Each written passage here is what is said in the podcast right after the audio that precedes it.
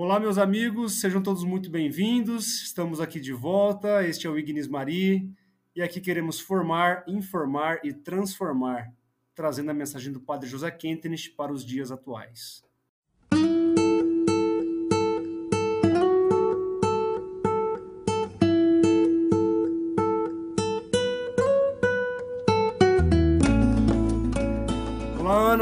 Bom tê-la mais uma vez aqui conosco para mais uma entrevista. Obrigado. Olá, Rafael. Olá, queridos ouvintes. Seguimos com a nossa temporada sobre a família. Que alegria estar aqui.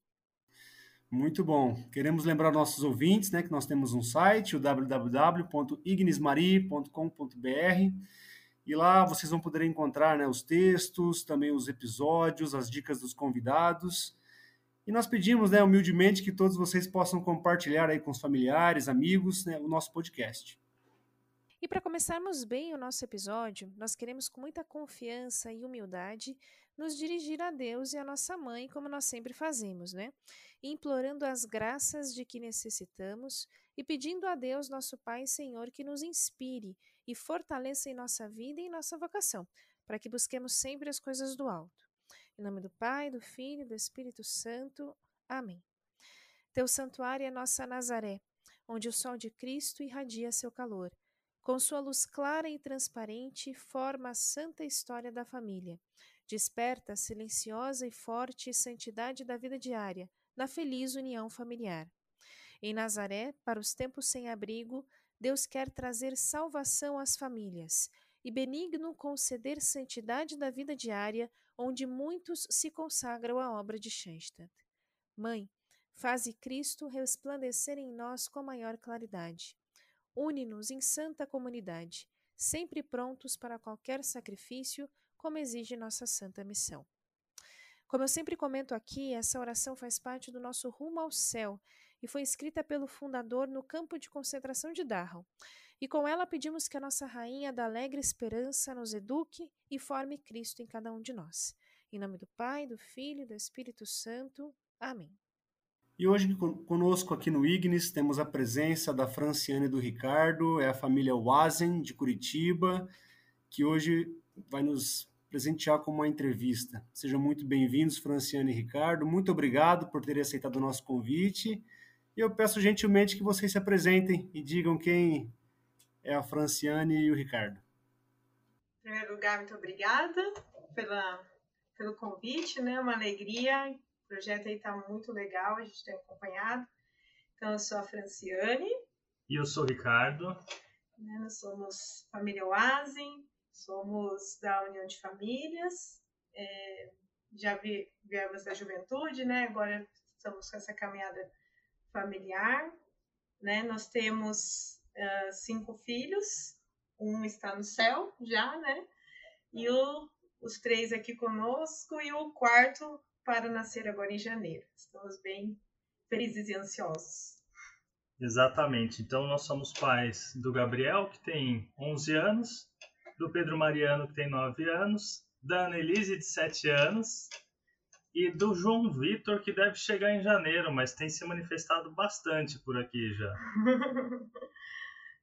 Muito bom, muito obrigado, uma linda família. Meus amigos, no último episódio do Ignis, nós conversamos sobre o sacramento do matrimônio e como a vida conjugal deve ser expressão do amor a Deus. Vimos que o matrimônio é uma instituição não apenas humana, mas divina. Divina por proceder do próprio Deus, que o quis livremente e por ter sido elevado por Jesus à condição de verdadeiro e grande sacramento da nova aliança. A origem da família deve ser buscada, como em sua raiz, não em supostos pactos de conveniência ou então numa pretensa imposição masculina, que a gente sabe que se arrasta pelos séculos, mas naquele misterioso desígnio pelo qual o autor da natureza, após criar o homem e a mulher, disse ao primeiro casal: Crescei e multiplicai-vos. Está lá em Gênesis. E é sobre isso que nós vamos conversar hoje, sobre a geração e educação dos filhos, segundo o magistério da Igreja e também o pensamento do Padre Kentenich. E hoje nós avançamos um pouco mais no plano de Deus para a família, no acolhimento de todos os filhos que o bom Deus quiser nos presentear, os frutos da relação sexual sadia dentro do matrimônio.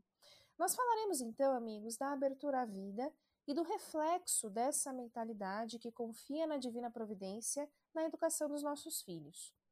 O nosso catecismo, como nós já dissemos várias vezes aqui, nos traz a revelação, a doutrina católica de maneira pedagógica, nos ensinando aí como buscar a santidade.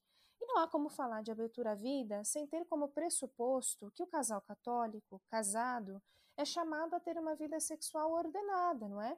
E orientada à intimidade também com Deus. Ouçam só o que nos diz o catecismo. A sexualidade ordena-se para o amor conjugal do homem e da mulher, ou seja, o ato conjugal foi pensado por Deus, vejam só, dentro da relação matrimonial. No matrimônio, a intimidade corporal dos esposos torna-se sinal e penhor de comunhão espiritual. Entre os batizados, os laços do matrimônio são santificados pelo sacramento. E aí o catecismo continua. A sexualidade, mediante o qual o homem e a mulher se dão um ao outro com atos próprios e exclusivos dos esposos, não é algo puramente biológico, mas diz respeito à pessoa humana como tal, no que ela tem de mais íntimo. Esta só se realiza de maneira verdadeiramente humana se for parte integrante do amor com o qual homem e mulher se comprometem totalmente um para o outro até a morte. Que trecho mais bonito. O sexo dentro do casamento, então, não é algo puramente biológico, nós não somos animais. Não esse tipo de animais instintivos apenas, mas é uma expressão do amor entre os cônjuges, que se entregam mutuamente, vejam só, e nutrem a sua intimidade com uma relação sexual que deve ser ordenada, que deve ser harmônica. A ideia de que o sexo é algo feio, distante da moral católica, é equivocada e nunca fez parte da nossa doutrina, ok? Então, se esse é, é, o nosso pressuposto, qual que é o pressuposto mesmo? Que o sexo foi pensado por Deus para ser um sinal e expressão da comunhão espiritual entre os esposos, então é muitíssimo mais fácil compreender que há um fruto possível dessa relação de amor, que é a vida que pode ser gerada através do ato conjugal e que os cônjuges, no momento da celebração do seu sacramento, lá no dia do casamento, prometem um ao outro e prometem também a Deus que receberão com alegria todos esses frutos que o seu casamento gerará, né? E eis a abertura à vida, muito mais uma mentalidade que compreende que a divina providência atua na vida da família por meio dos filhos que envia, do que propriamente uma postura prática, formal. Isso mesmo, Ana. Deus quer que os matrimônios se amem sem medidas, com tudo aquilo que significa amor, inclusive na questão da vida sexual, entendendo que isso é oração e é santo e imaculado diante de Deus. Né, o próprio São Paulo realça com muita clarividência: Não sabeis vós que sois o templo de Deus e que o Espírito de Deus habita em vós? E sobre isso também o pai fundador, Padre Quentin, fala. Né, palavras de nosso pai. Em verdade, o corpo da esposa me pertence, mas, ao mesmo tempo, é templo de Deus. O corpo do meu marido me pertence, mas ele também é templo de Deus, templo do Espírito Santo. Como então devo ver os meus filhos? Como ver meu marido? Como ver minha esposa? Importa vê-los como uma igreja peregrina e atuante, dedicada à Santíssima Trindade. Nosso Pai continua: devemos ter cuidado para que a união sexual seja sempre uma expressão da múltipla comunhão de almas. Isto quer dizer, na prática, a união sexual deve tornar-se a mais perfeita manifestação possível da nossa união com Deus. A comunhão conjugal deve incluir todo o nosso ser, toda a nossa personalidade. No matrimônio, duas pessoas se pertencem mutuamente do modo mais profundo possível. Praticamente, não existe uma semelhança mais completa à Santíssima Trindade do que a do matrimônio.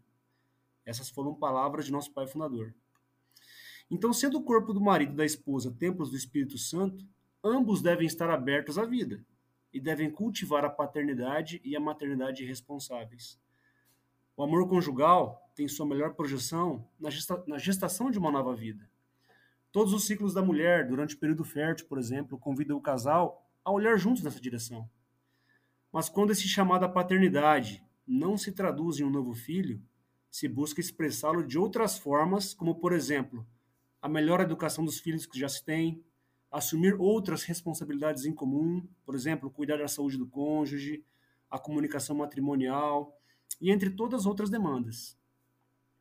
Na Constituição Pastoral Gaudium et Spes, lemos: o matrimônio e o amor conjugal ordenam-se por sua própria natureza a geração e educação da prole.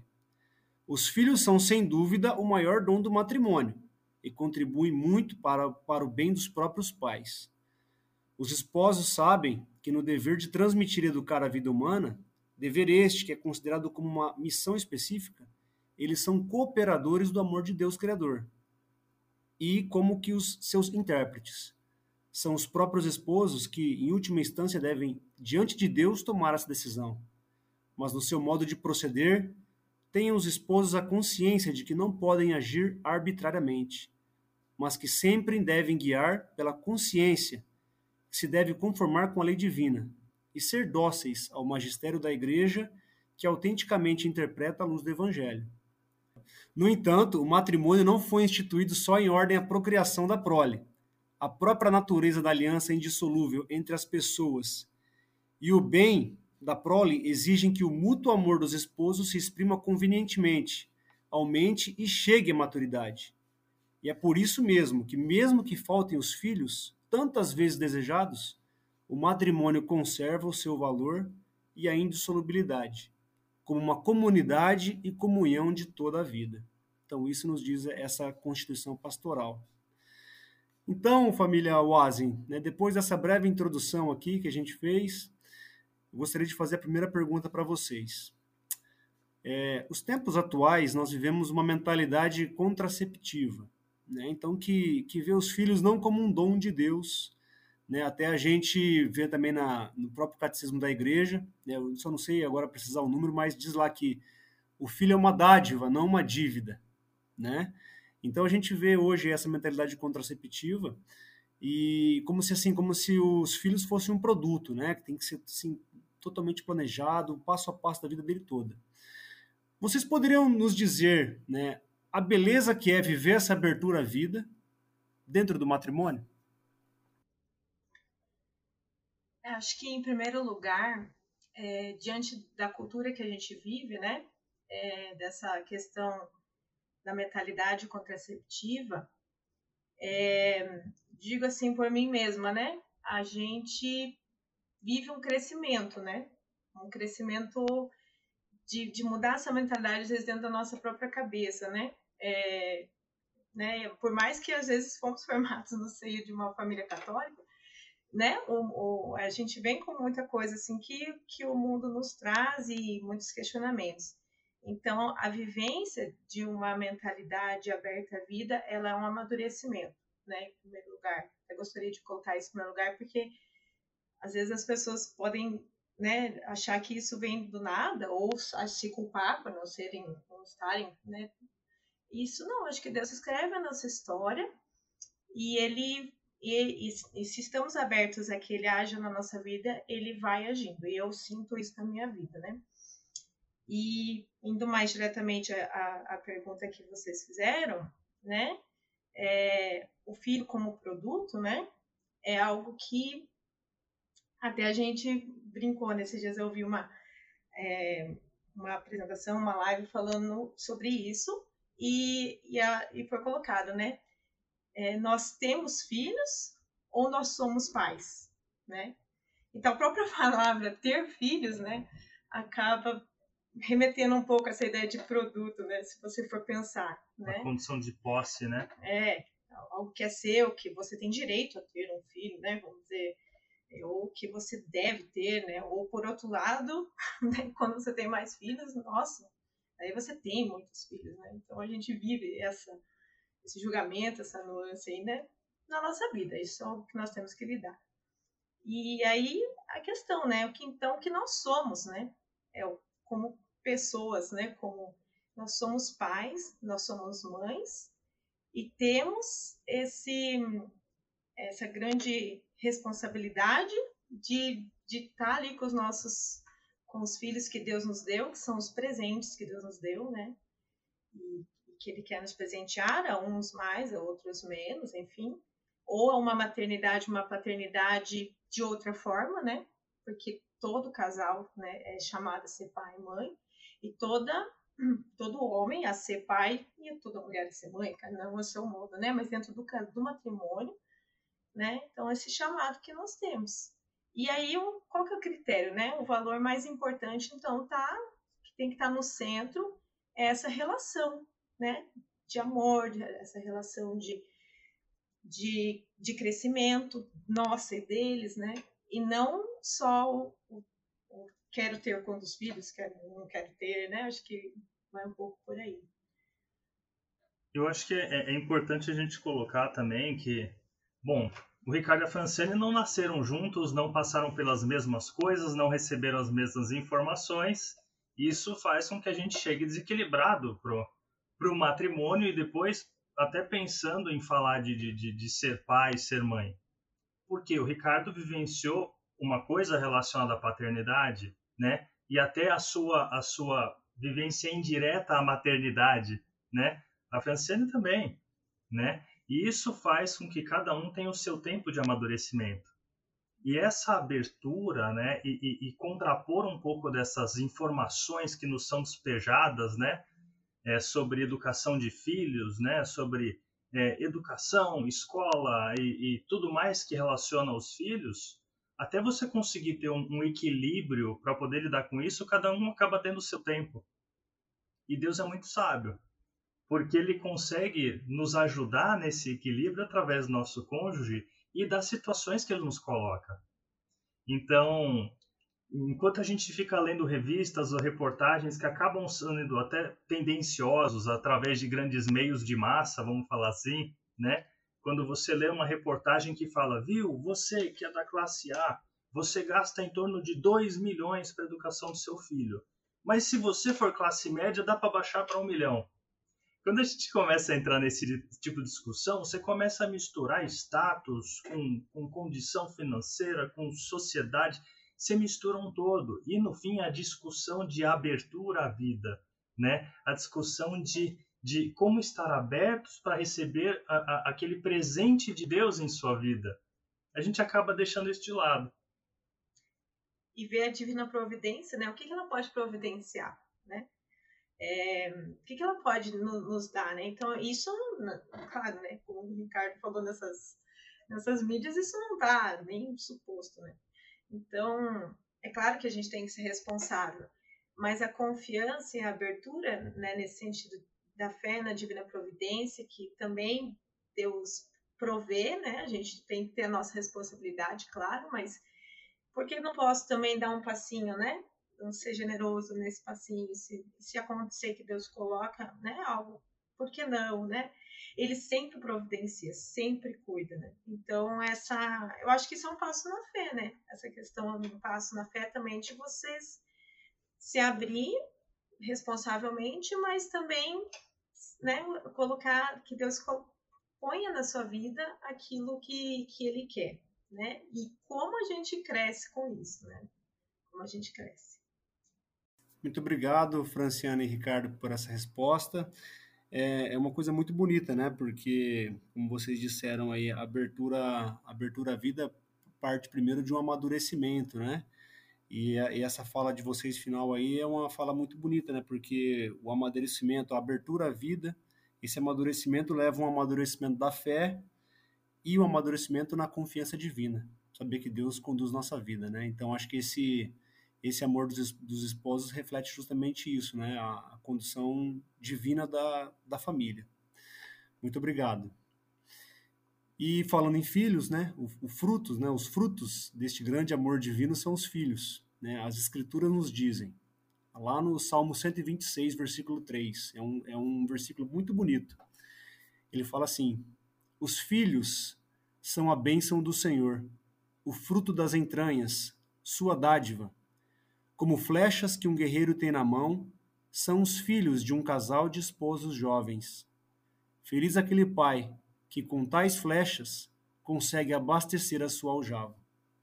Então, meus amigos, surgem os filhos, E diante daquele amor sobrenatural do homem e da mulher, daquele amor divino, nasce ali uma criança, né? um, um pagãozinho, entre aspas, vamos dizer assim, uma criatura de Deus. E não tem sentido em deixar aquela criança fora deste amor sobrenatural. E é por isso que a igreja batiza, né? para atrair as crianças para dentro deste amor divino. Assim, os pais vão reproduzir o amor de Deus para os filhos. Vão ensinar a criança a buscar a Deus, a ter vida de oração. Vão ensinar a criança a fé da igreja, os mandamentos, o amor sobrenatural. E na medida que a criança se alimenta da palavra de Deus, com as virtudes sobrenaturais, os dons do Espírito Santo, na vida do casal, cada vez mais a criança vai crescendo na santidade, na justiça, na sabedoria, ou seja, vai crescendo em virtudes, buscando mais e mais a presença de Deus. E os filhos, vendo o amor sobrenatural dos pais, eles mesmos vão perceber que aquele é o único caminho possível. O mais importante na educação dos filhos é o amor e o vínculo dos pais entre si. Aquela afirmação de Atos, né, dos apóstolos, de que os pagãos olhavam para os cristãos e diziam: Vede como eles se amam. Se realizava também nas famílias a partir dos matrimônios. O sacramento do matrimônio introduziu um elemento de novidade na sociedade. Um elemento que é o amor divino no casal, em que os cônjuges, se amando, estão amando o próprio Deus. Esse elemento foi responsável pela conversão de milhares de pessoas, e para a difusão da igreja. E depois de séculos, né, o inimigo, né, Satanás, descobriu a maneira de acabar com a igreja e a sociedade ao mesmo tempo, que é destruindo a célula-mãe, a família a partir dos matrimônios. Né, Satanás está atacando com toda a sua fúria o sacramento do matrimônio, e é por isso que Nossa Senhora em Fátima afirmou que a batalha final entre Deus e o reino de Satanás seria justamente no campo do matrimônio e da família. Então, Ricardo e Franciane, eu gostaria de perguntar para vocês agora, né? É, vocês têm três filhos crianças, tá vindo mais uma em janeiro, né? Então, quais as dificuldades né, que hoje vocês encontram na educação dos filhos?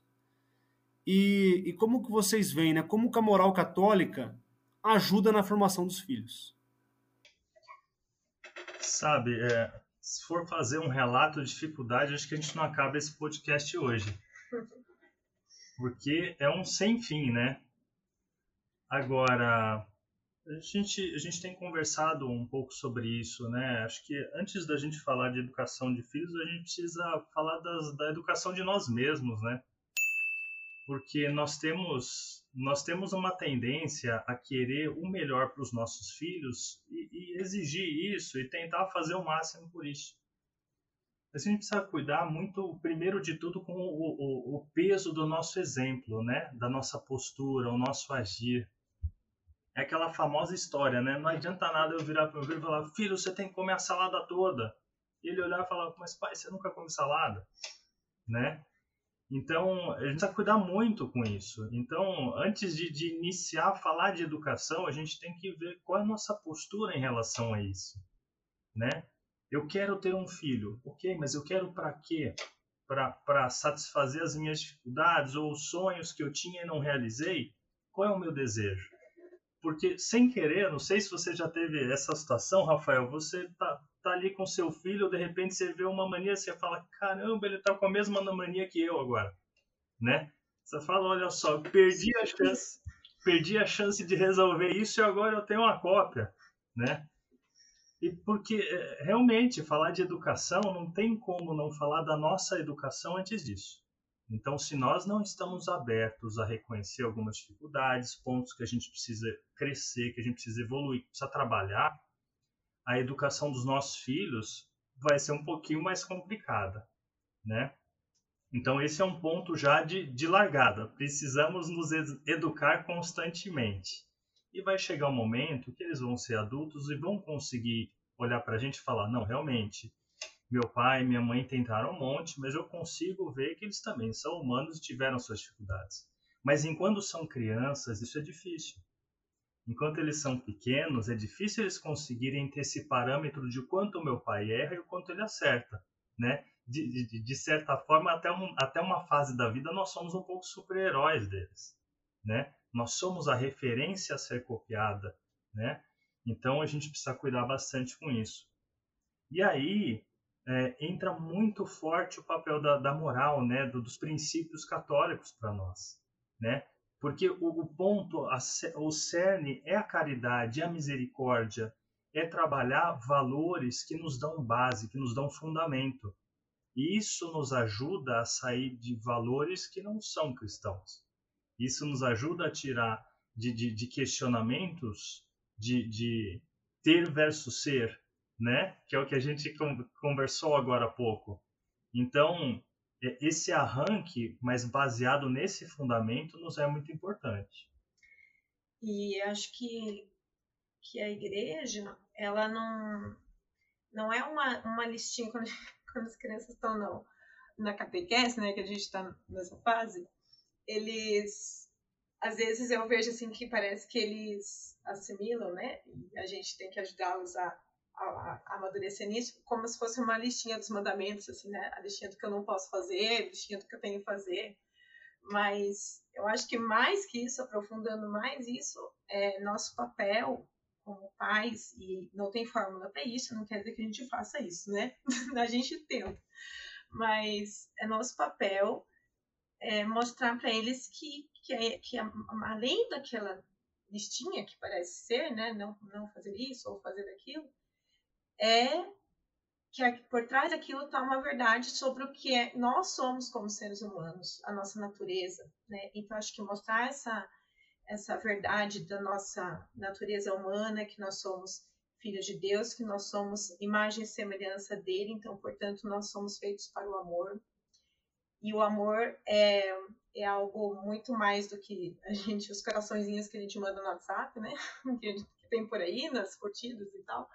Né? O amor, ele, ele, é, ele é algo exigente, ele é algo pro, pro outro, né? Então, assim, essa atitude de, de relação com o outro, e, e, que, portanto, né, vem muita coisa disso. Vem o respeito, vem o zelo, a verdadeira felicidade, que não é estar feliz todo dia, né? A verdadeira felicidade está na, na gente é, servir o outro, na gente estar, estar bem, na gente, né? É, e isso não exige sacrifício, né? Isso exige às vezes uma renúncia, né?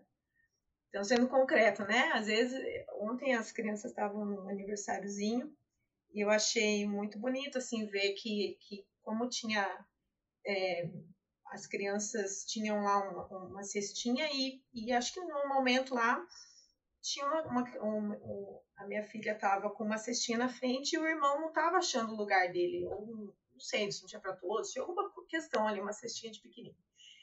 E aí ela, ela sentou e chamou o irmão para dividir com ele, né? Então isso é amor, é, né? Isso é você ver que o outro né, não está encontrando seu lugar, mas eu acolho, eu acolho ele e quero dividir com ele. É, o meu irmão, ela fez assim para ele sentar do lado, né? Achei muito legal, né? Que às vezes a gente vê os desentendimentos, as coisas dos irmãos em casa e fica pensando assim, meu Deus, será que, né? Será que eles se amam ainda? será que alguma hora vão parar com essas discussões? Porque são muito naturais, né? Na fase que eles vão ficando maiorzinhos. E aí eu vi aquilo e fiquei com meu coração assim em paz, né? Porque falei, existe, né? Então esse é, então não é uma listinha assim de sims e nãos, né? A, a, nossa moral católica, ela é algo que tem que ser na vida, brotar de dentro do, do coração deles. E aí eu acho que é o grande desafio, né?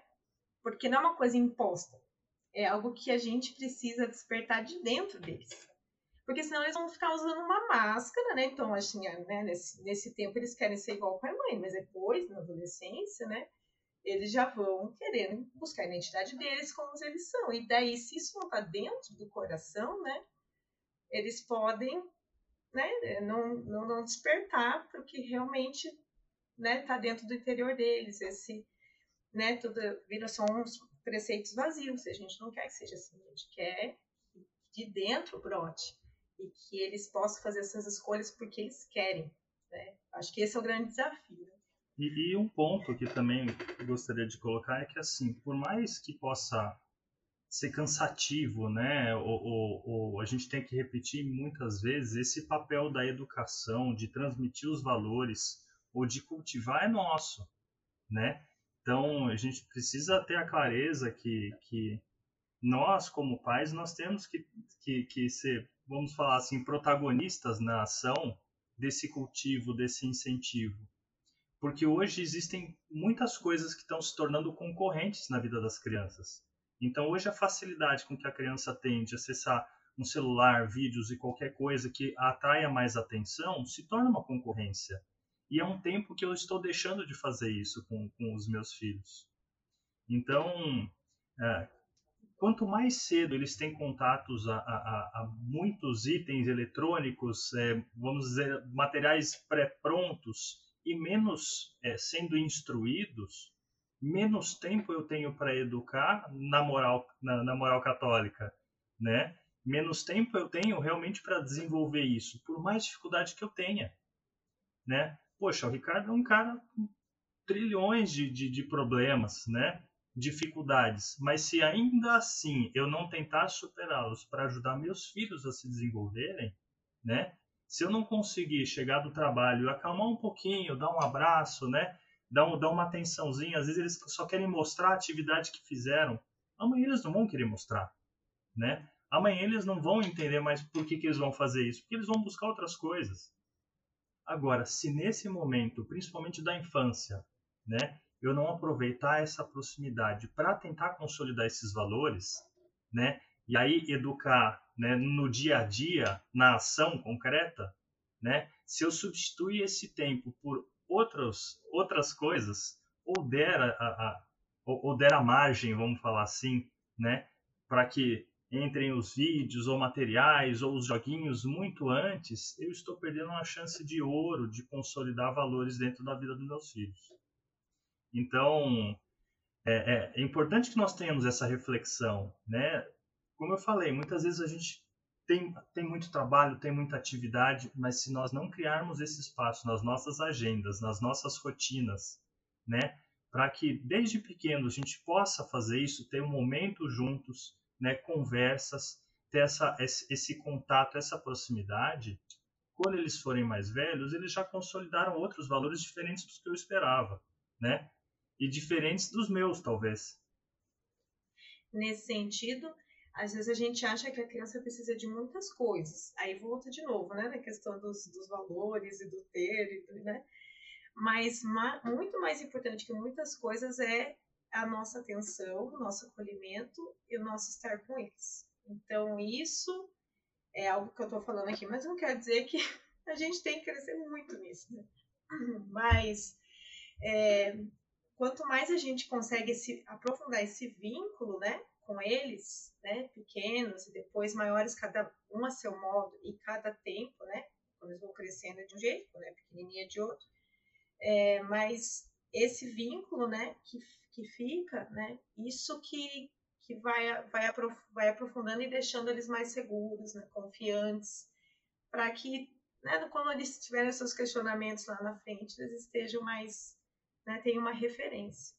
E até, até para colocar um exemplo aqui, né, a gente teve uma situação interessante que nós, nós um tempo atrás a gente começou a trabalhar com as crianças da seguinte forma, como são três, né, cada dia na semana um dos pais ia dar uma atenção exclusiva para um deles, né? E então a gente, a gente chamava isso de dia juntos, né? Dia juntos, é. isso. Então, né, cada dia da semana, ou eu ou a Fran, a gente tinha um, um momento com uma das crianças, né? E, e, nós, nós fizemos isso bastante, né? A, a pandemia deu uma conturbada nas rotinas, né? E aí, alguns meses atrás, a gente acabou deixando de lado, nós, nós substituímos por outras atividades. E aí, esses dias, um deles veio para a gente, e aí, quando é que a gente vai voltar com o dia juntos? Né? Por quê? Porque ele sentia que era o momento, ele explicou para a gente, né? Ele sentia que era o momento dele ter algo dele, que ele pudesse desenvolver algo para ele. Não que não quisesse estar com os irmãos. Junto, junto com a gente, né? Exato, porque ele sempre está com os irmãos mas ele queria voltar aquele momento junto com a gente em que era feito algo para ele, né? Então, isso trouxe, né, um, opa, temos que, temos que retomar isso. Acender a luzinha, né, temos que é, retomar isso. rapidamente, né, porque é. a, gente, a gente como a gente comentou, né? Como tem, tem um bebê vindo, a gente falou, não, vamos voltar algumas coisas ali para depois que o bebê nascer, né? E aí já ficou um sinalzinho, né? Deus já mandou um sinalzinho, tipo, opa, não espera não, vamos começar já, né? Vamos retomar já. Mas é uma experiência muito legal que a gente teve, né? De, de... E aí a gente consegue ir, muito no, no jeito de ser de cada um, porque, né? Filhos diferentes, são histórias diferentes, são vidas diferentes, né? E, e, é importante que a gente possa estar atento a cada um é o que o pai fundador falava, né, da, vincula, da pedagogia da vinculação. Então, dentro da família, a gente precisa se esforçar para ver isso daí, né? Mesmo com todos os desafios. Que bonito, família Wazen. Muito obrigada por tantos exemplos de uma vida familiar que, longe de ser perfeita, ninguém de nós é perfeito, como vocês bem lembraram aí, da necessidade de autoeducação, sermos educadores autoeducados, mas que busca, na pequenez do dia a dia que é entregue a Deus, viver a vontade divina dentro da família e levar assim os filhos para mais perto do Pai. Muito obrigada. E bom, quando nós falamos de abertura à vida, muitas vezes há a seguinte confusão: Método de ovulação Billings e abertura à vida são tratados como sinônimos. Você é aberto à vida? Sim, eu faço MOB, que é a abreviatura do método. E nós sabemos que não é assim. Vejam só. A abertura à vida é o acolhimento da seguinte verdade: Deus nos ama e nos dá uma vocação, ok? Se a sua vocação é matrimonial, você se casa perante Deus e celebra ali um sacramento. Esse sacramento traz direitos e deveres, e um dos deveres inafastáveis do matrimônio é o acolhimento natural dos filhos que o bom Deus nos presentear. Com toda a fundamentação e a beleza que nós estamos falando aqui hoje. Também com toda a necessidade de amadurecimento, de conversão, de tempo, de renúncia, que nós também estamos falando aqui hoje. O que é contranatural é a cultura dos anticoncepcionais, não é? O que é contranatural e até, eu diria, ideologicamente forçado é a mentalidade que exclui Deus do casamento, que coloca o homem como dono de si mesmo. Um pensamento bastante racionalista, na é verdade? O homem que se entende ele mesmo como Deus, como senhor de si mesmo, como senhor do seu corpo e do seu futuro. Isso é profundamente contranatural, não a vinda dos filhos. E pois bem, se a abertura à vida é a confiança na divina providência de Deus que toca a minha vida, porque vejam só, temos um Deus de amor, que nos ama, que cuida de nós, que nos dá todos os meios necessários para nos santificar e santificar a nossa família, que nos dá coragem para enfrentar os desafios. Não temos um Deus ideia, temos um Deus pessoa, não é mesmo? Então, o que, que seria o método de ovulação Billings, criado algumas décadas atrás pelo casal Billings? com a aferição do muco cervical produzido pela mulher, que indica aí com uma margem de certeza é, maior do que a maioria das pessoas imagina o momento aí do ciclo menstrual em que a mulher uh, está fértil, que é também uma boa forma de conhecer a si mesmo, de perceber como anda a saúde reprodutiva da mulher. O que, que é isso? Como que a igreja vê isso? É mais uma vez a doutrina, a nossa doutrina católica, que nos responde. O nosso catecismo e também os grandes documentos da Igreja sobre a família é bem claro em afirmar que, por motivos justos, o casal poderá espaçar as gestações, utilizando para isso métodos naturais e moralmente aceitáveis, ou seja, nunca o anticoncepcional, os métodos de barreira, como a camisinha, por exemplo, e sempre presente algumas condições, entre elas um motivo justo, que após a ponderação do casal se apresenta para se espaçar então essas gestações. E o que é motivo justo? A igreja não define. A moral católica, a Franciane acabou, acabou falando disso agora há pouco, mas a moral católica não é uma legislação cheia de regras formais, que abarca aí todas as infinitas possibilidades de ação do homem. Não é uma cartilha do posso e no não posso, como a Franciane falou. Nós somos livres filhos de Deus, não somos? Então nós precisamos formar a nossa consciência como livres filhos de Deus, conscientes de que devemos amar a Deus de todo o nosso coração e então decidir, muitas vezes se aconselhando com um diretor espiritual ou um sacerdote bem informado também na doutrina católica, mas decidir se um motivo justo está presente na minha família. Nós não falamos no início, mas a Franciane é instrutora do método de ovulação Billings. Olha só que grande presente termos ela aqui conosco hoje. Então eu vou passar a bola para quem entende do assunto e vou perguntar. Família Wazen, como funciona o MOB?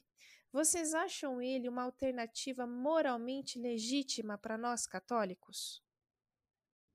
Bom, é, em primeiro lugar, né, ou vou, vou, na ordem que você colocou, né, o MOB, então é um, um conhecimento que foi, é, que, que foi levantado até por, por pessoas da igreja mesmo, né, é, um casal que trabalhava com famílias e o seu, o seu padre próximo lá, o casal Willis. E esse é um conhecimento científico, né? Que eles passaram a, a estudar e se aprofundar.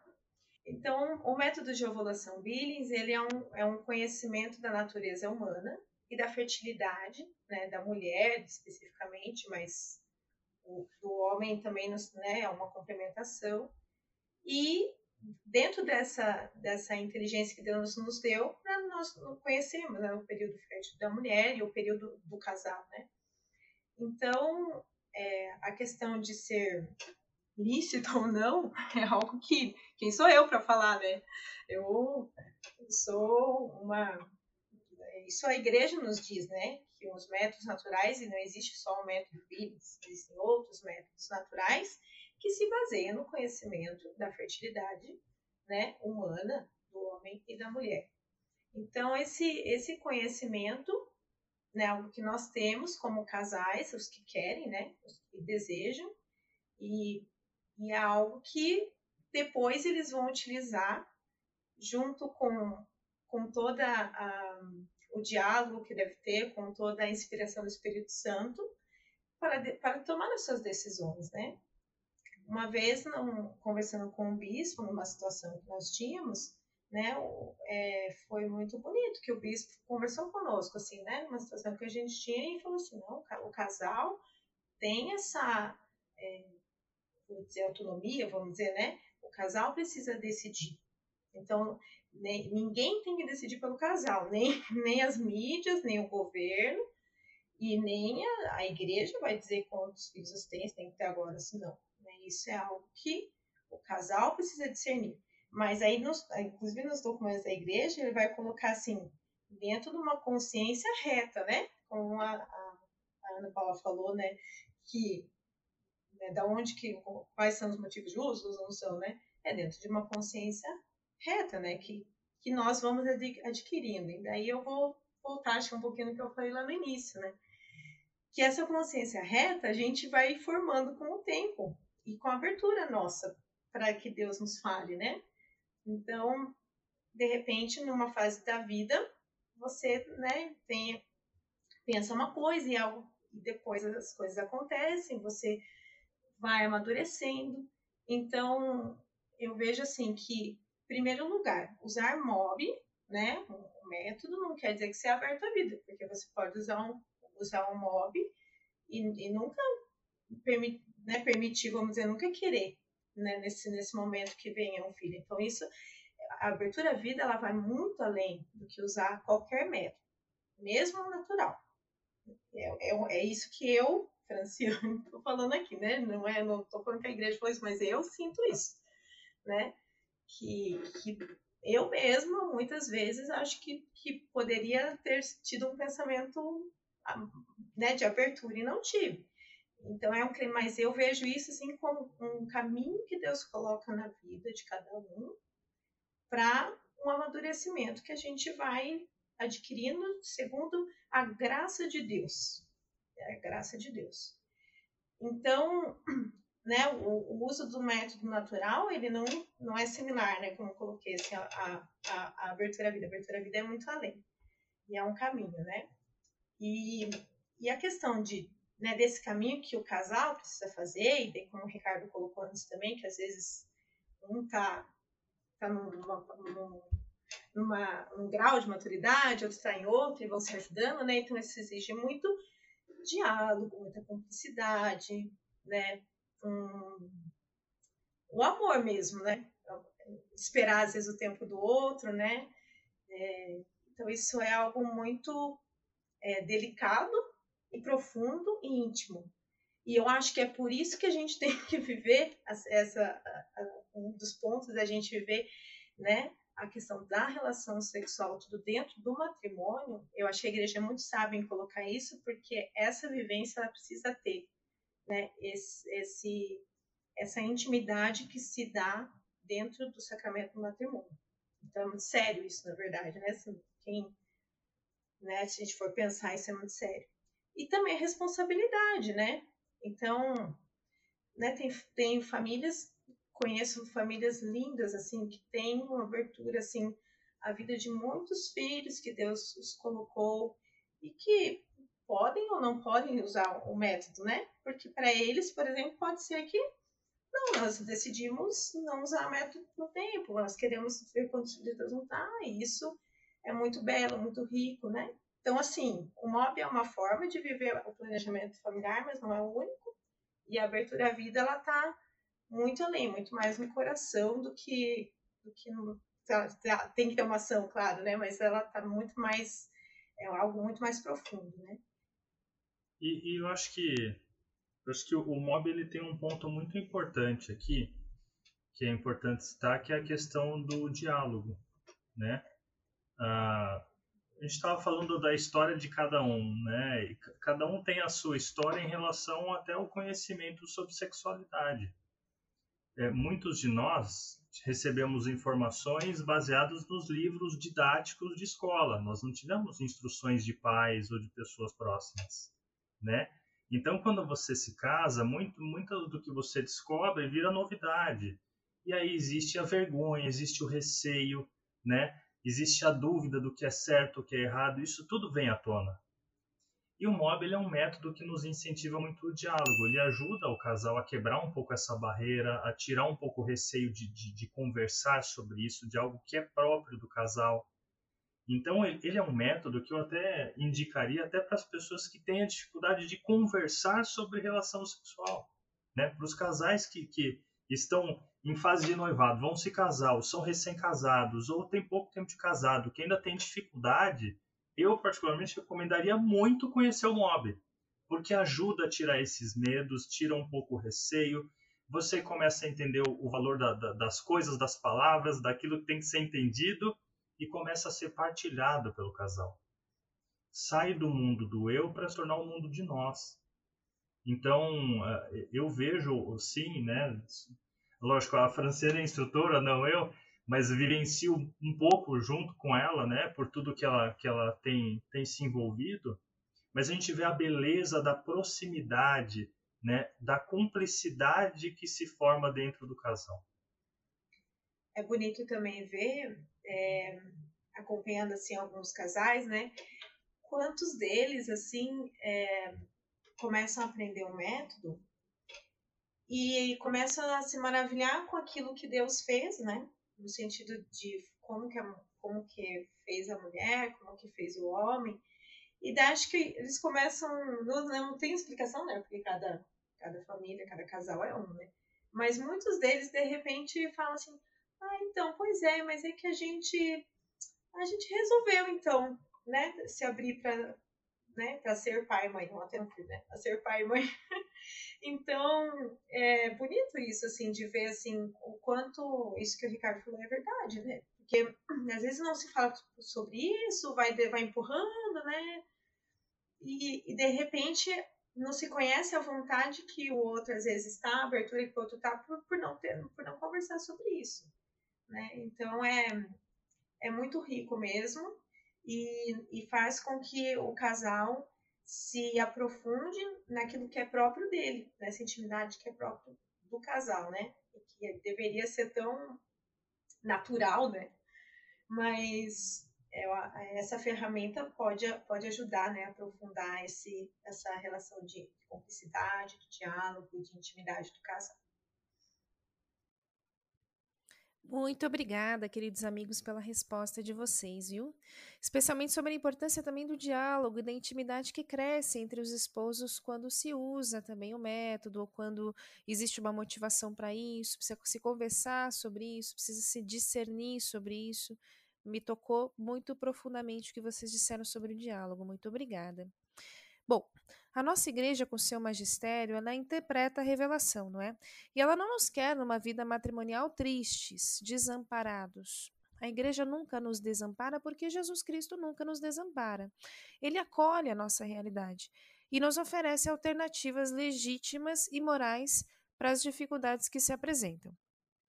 O MOB não é, contudo, como vocês bem disseram, uma camisinha católica, não é? É preciso, vou repetir de novo, formar a nossa consciência e com filialidade, com responsabilidade, desprendimento, amor, discernir qual é a vontade de Deus para nossa família. E assim decidir como proceder a cada momento da vida matrimonial, porque são várias decisões que nós tomamos como família ao longo de toda a nossa vida. E vejam só que interessante. Como a abertura à vida é o reconhecimento da atuação da divina providência, do acolhimento dos filhos a partir de uma vida sexual que é vivida de forma sadia e natural, ela não tem nada a ver com a quantidade de filhos que nós temos. Eu sei que vocês, queridos ouvintes, vão dizer agora, Ava, que todo mundo que eu conheço que é aberto à vida tem um montirão de filhos. Mas não é isso, não é verdade. Às vezes, ser aberto à vida é reconhecer na nossa pequenez que nós não teremos muitos filhos, porque Deus pede à nossa família uma outra expressão de fecundidade. Às vezes, ser aberto à vida é não ter filho nenhum, ainda que se queira muito, porque Deus pede uma paternidade espiritual, ou ele pede que a gente experimente a paternidade através da adoção, por exemplo. Abertura à vida não é sinônimo de muitos filhos, não é sinônimo de utilização do mob e também não é sinônimo de ter filho nenhum. É sinônimo de buscar a vontade de Deus e acolher essa vontade, muitas vezes, ainda que custe.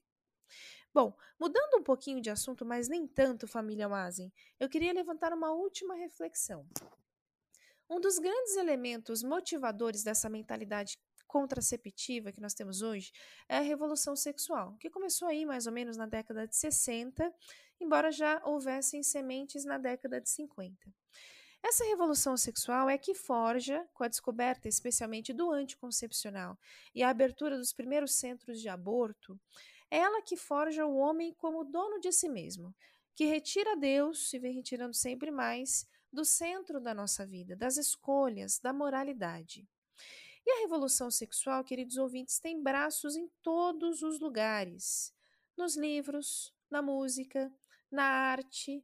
A cultura pós-moderna, de modo geral, tem traços de pintura com rapidez, uma construção que não reflete, uma arte que não leva à reflexão, que é rápida, que passa logo, que expressa uma noção de belo que é relativa, que é socialmente construída e que eu aí ousaria dizer com absoluta certeza que é feia e na maioria das vezes idiota, não é? É essa expressão de arte pós-moderna, de cultura pós-moderna que nós temos, algo que passa, algo que não fica. Mas a revolução ela está aí. Quando ligamos a TV, em todos os processos educativos, quando buscamos uma literatura, quando vamos a uma festa, e se ela está em todos os lugares, é claro que nossas famílias estão sempre correndo o risco dessa cultura entrar nas nossas casas e fundamentar, ainda que silenciosamente, a forma com que nós educamos os nossos filhos. Essa é a grande sacada da cultura. Ela é silenciosa. E por isso é tão importante que nós estejamos atentos, não só em relação aos nossos filhos, mas também na relação do casal. Vocês já pararam para pensar dos males da pornografia, por exemplo? Como ela pode acabar com a afetividade de um casal? Ou mesmo séries de TV ou músicas que mostram a sexualidade como sendo uma relação superficial, artificial, sem espiritualidade, muitas vezes de forma explícita, sem pudor, sem consequências. Será que a exposição de um casal que busca santidade a esse tipo de cultura favorece ou atrapalha a ordenação dos nossos instintos de uma vida sexual madura? Já pensaram nisso? Eu gostaria de saber da família Oasen como a revolução sexual e a má compreensão da sexualidade podem atrapalhar a nossa vida de casal. Olha, acho que a gente tem que, tem que pontuar aqui que tudo aquilo que é desenvolvido com base no hedonismo tende a ter um fim trágico né? Então, tudo aquilo que é muito baseado no meu prazer próprio, somente para mim e por mim, é, tende a trazer muita dor. E infelizmente, a gente tá, quando a gente fala aí da, da revolução sexual, a gente traz muito foco no, no meu prazer, não importa o que acontece com o outro. E aí a gente tem um desequilíbrio de tudo, né? Quando a gente fala de um ser humano equilibrado, um ser humano integral, que ele tenta ser maduro, né? Ele trabalha para ser maduro no campo emocional, racional, físico, espiritual, né? O meu foco num ponto físico, né? Muito que, que na verdade a gente acaba todo mundo chama de sexualidade, mas a gente está falando de genitalidade muitas vezes, né? É importante a gente, a gente colocar o termo correto, né? Porque a sexualidade ela tem um, um parzinho que anda de mão dada com ela que se chama afetividade. E quando a gente fala disso, a gente precisa separar esses três blocos, né?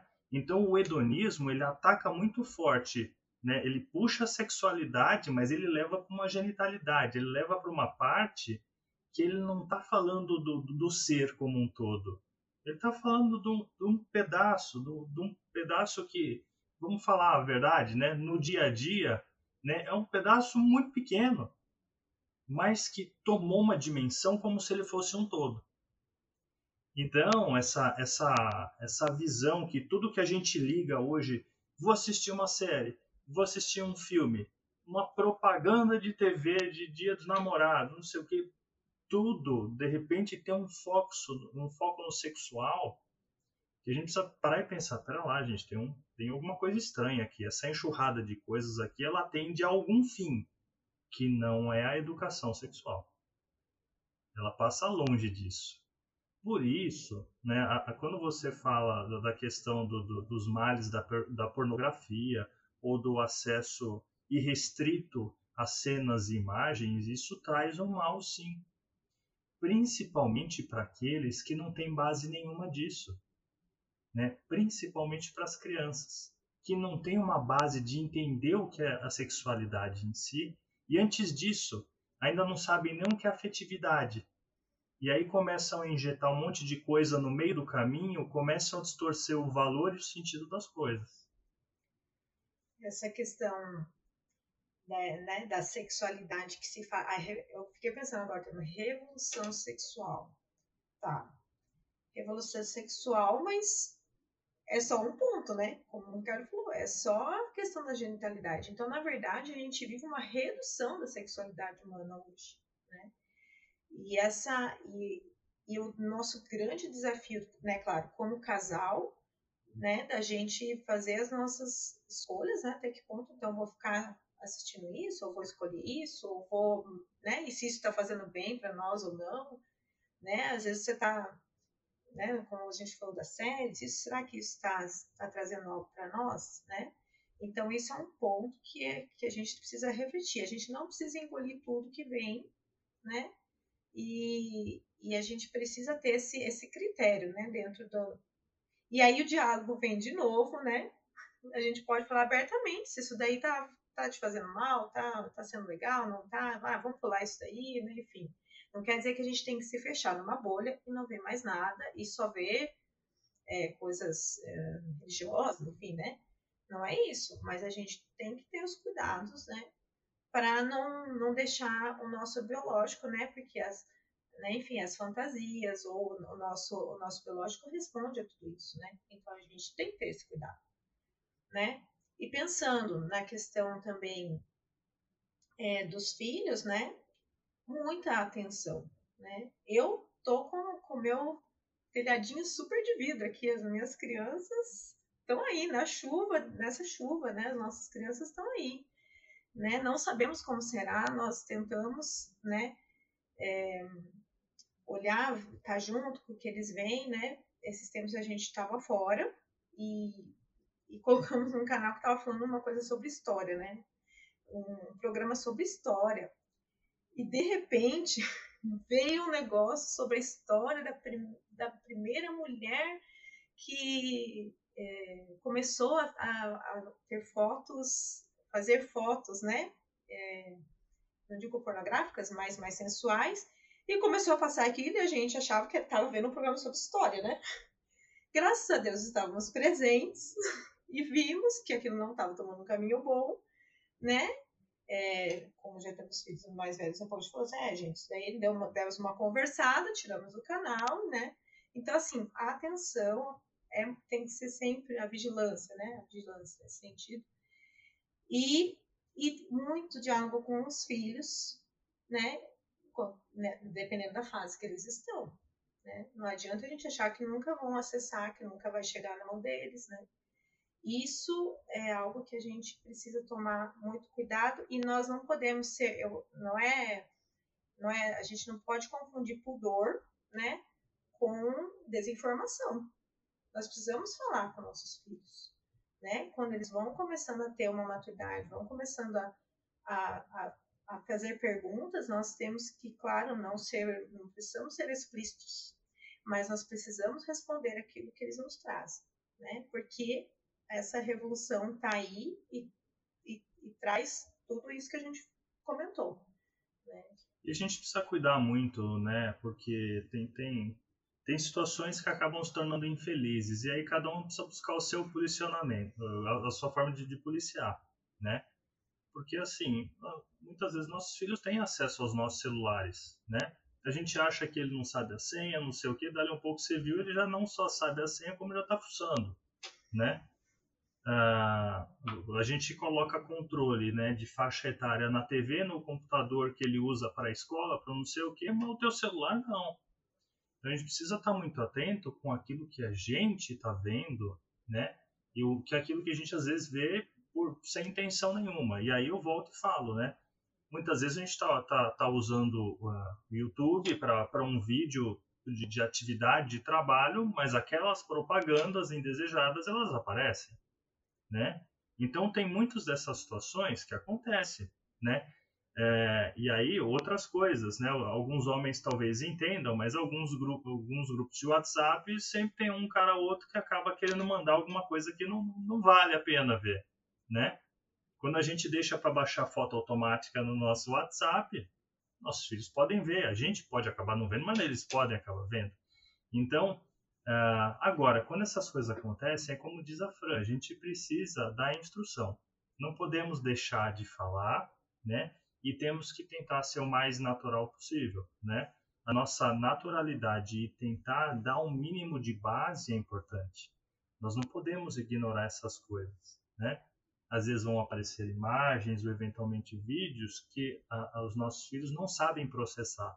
Eles não, não sabem entender o que está acontecendo ali eles vão achar estranho, podem identificar uma anormalidade. Mas a gente não sabe até que ponto isso vai ser entendido e quanto tempo isso pode ficar na cabecinha deles, né? A gente precisa cuidar muito para não não não não estar tá omisso essas horas. Muito obrigado, Fran, Ricardo, pela, pela resposta. Realmente, né, eu acho que a beleza matrimonial, é, a beleza conjugal aí é, é esse é, constante buscar aí a cumplicidade do casal, né? Também viver essa afetividade, né? Não esquecer dessa afetividade é, para ter uma vida conjugal completa, né? Então foi muito bonito isso que vocês falaram, né? E, e muito importante não ter essa omissão, né? Sempre explicar ao filho, acho que cada vez mais, né? Os pais têm essa responsabilidade também de entender os temas, né? Estudar mais a fundo e, e, buscar dar respostas coerentes. Eu acho que é isso, né? A educação do filho nunca vai ser na violência, mas eu acho que vai ser né, com as palavras ali dando uma verdadeira instrução. Então, acho que o que vocês falaram aí é muito pertinente. Muito obrigado. E meus amigos ouvintes, estamos já chegando aqui no finalzinho do nosso episódio, um episódio muito bom, muito rico, com muita informação, muita muitas coisas que os casais podem meditar né, e pensar. Então foi um, um, episódio muito rico mesmo. Eu quero agradecer imensamente Ricardo, a Franciane, né, por esta conversa. Foi uma conversa muito familiar. Muito obrigado. Meus amigos ouvintes, é, recentemente eu li um texto muito interessante no site da Mãe Peregrina, o www.mãeperegrina.org.br. Ele foi colocado no site dia 23 de setembro, um mês, um mês e meio atrás mais ou menos.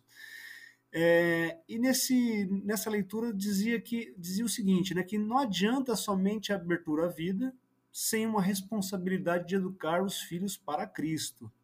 Né? O nosso pai fundador, Padre Kentenich, compreendia as características de uma boa educação, né? pois se pensamos em educar, não devemos querer mudar alguém para o que queremos que a pessoa seja, mas em direcioná-la, em conduzi-la para o melhor que ela puder, a partir do que ela é, ou seja, o respeito à liberdade, as características de cada pessoa, para que essa educação realmente aconteça.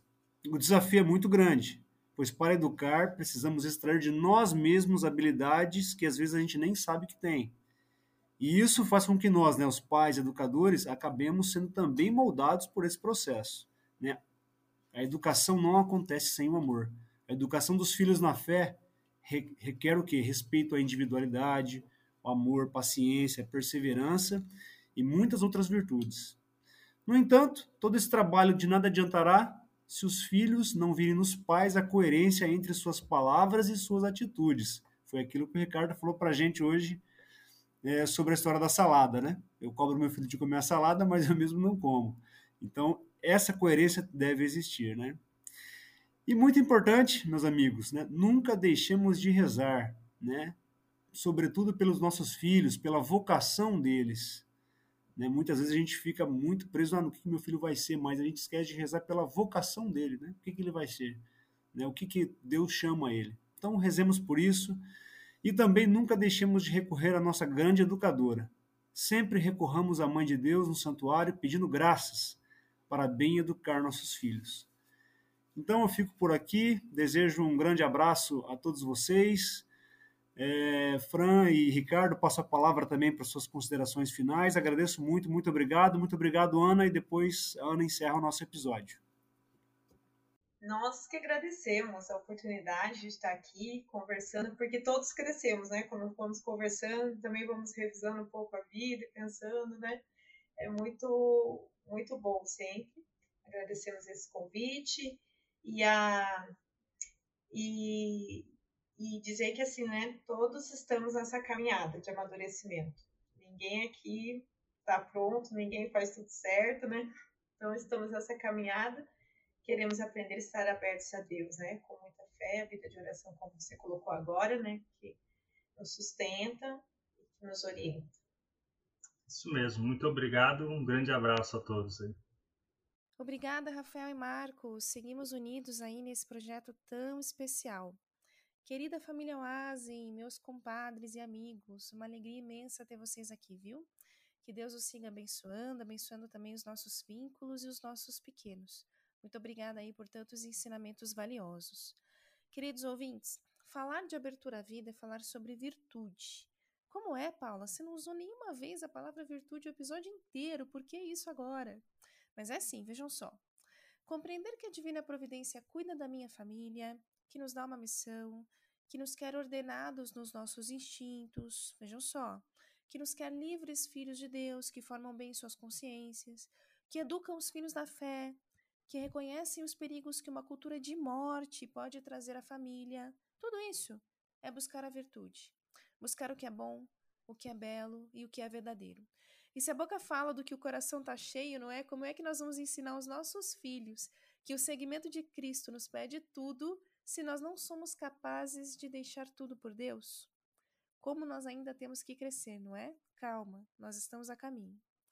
A abertura à vida é o reconhecimento de que Deus tem o perfeito cuidado de tudo, até quando Ele nos pede para não ter filhos, por exemplo. E realmente, muitos filhos, poucos filhos, nenhum filho, Nada escapa à providência do Pai, a não ser que com a nossa vida a gente diga não. Tenhamos então a coragem dos pequeninos e que aprendamos com Nossa Senhora a dizer sim. Faça-se, aqui estamos. Ficamos nisso, queridos ouvintes. Permanecemos fiéis. Avante!